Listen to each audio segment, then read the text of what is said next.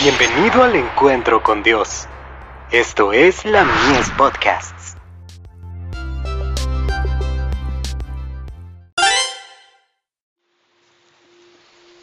Recibiréis poder con humildad de corazón, porque así dijo el alto y sublime, el que habita la eternidad, y cuyo nombre es el Santo.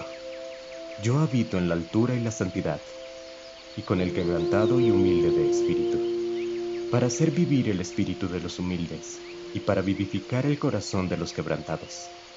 Isaías capítulo 57, verso 15.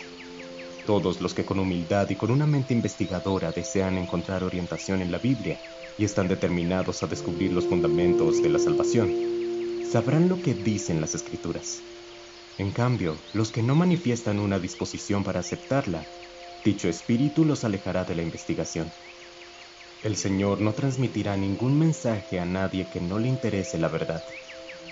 No malgasta sus instrucciones en los que están permeados por deseos irreverentes o contaminados. A fin de neutralizar el buen efecto de la santa ley de Dios, el tentador educa la mente para que asimile sus sugerencias.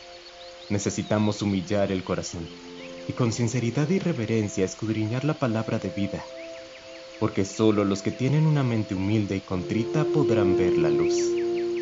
El corazón, la mente, el ser entero necesitan estar preparados para recibirla. Debe producirse un silencio interior para que los pensamientos puedan ser llevados cautivos a Cristo Jesús. La palabra de Dios tiene que reprochar el conocimiento jactancioso y la autosuficiencia. El Señor está dispuesto a hablar a los que se presentan delante de Él con humildad. En el altar de la oración y en la medida en que mediante la fe toquemos el trono de la misericordia, recibiremos de las manos de Dios la llama celestial, que disipará nuestras tinieblas y nos convencerá de nuestras necesidades espirituales. El Espíritu Santo toma todo lo que pertenece a Dios y lo revela a los que buscan con sinceridad los tesoros celestiales. Si permitimos que Él nos guíe, nos conducirá a la luz. En la medida que contemplemos la gloria de Cristo, seremos transformados a su imagen. Necesitamos tener la fe que obra por amor y purifica a la persona. El corazón será renovado y nacerá en nosotros el deseo de obedecer a Dios en todas las cosas. The Review and Herald, 15 de diciembre de 1896.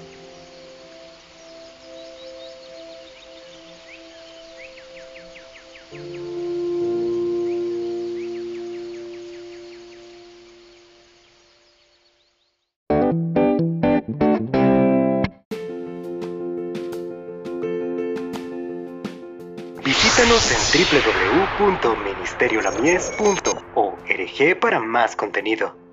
Dios te bendiga.